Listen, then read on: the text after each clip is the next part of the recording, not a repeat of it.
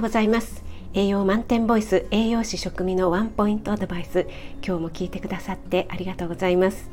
日々の食材をピックアップして栄養について短めにお話ししています。お出かけ前の支度中移動中に耳だけ傾けていただけると嬉しいです。はい、今日はですね私たちが持っている五感のうち視覚ですね見た目の情報についてお話ししたいと思います。え前回は2回に分けて嗅覚についてお話ししました。嗅覚匂いの情報は記憶の情報にですね深く関わっている海馬という部分のすぐ近くにあるので香りと記憶は強く関係しているというようなお話をしましたね。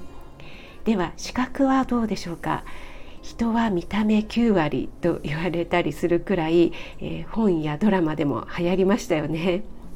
それくらい私たちがまず初めに入ってくる情報なんじゃないかなと思います。今日はですね食に関しての視覚情報としてお話ししますね。まず、えー、私たちは目で見て美味しそうかどうかって判断しますよね。でもたまにその美味しそうの視覚情報が裏切られたりすることがあります。見た目が綺麗だったり鮮やかな色で美味しそうだったのに食べてみたらあら？そうでもなかった。あまり美味しくなかったなっていう経験ありますよね。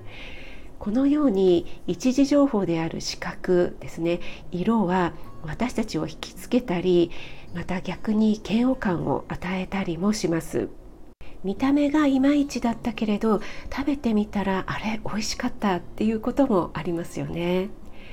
小さい子どもの場合は経験値が少ないので見た目の情報にとっても左右される傾向にあります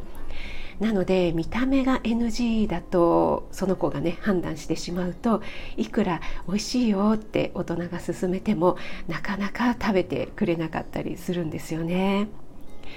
スーパーのお刺身コーナーとかでマグロなどのね赤身の色が綺麗に見えるように暖色系オレンジ系のね照明が使われてたりしますよね。これも見た目の効果ですよね。逆に青っぽいですね。寒色系っていうのは食のシーンではあまり使われません、えー、美味しそうにね見えないからですよね。これを利用して青っぽく見えるメガネですかねそういったものをかけると食欲が落ちてダイエットになるなんていうね方法もありますがこれはねちょっとメンタルやられそうなのでおすすめしませんね美味しそうに見えない状態で食事をするのってねちょっと食事が楽しくなり楽しくなくなりますからね。はい。あなたが美味しく食べて美しく健康になれる第一歩を全力で応援します。フォローいいね押していただけると嬉しいです。8月27日金曜日週末ですね。今日も良い一日となりますように気をつけていってらっしゃい。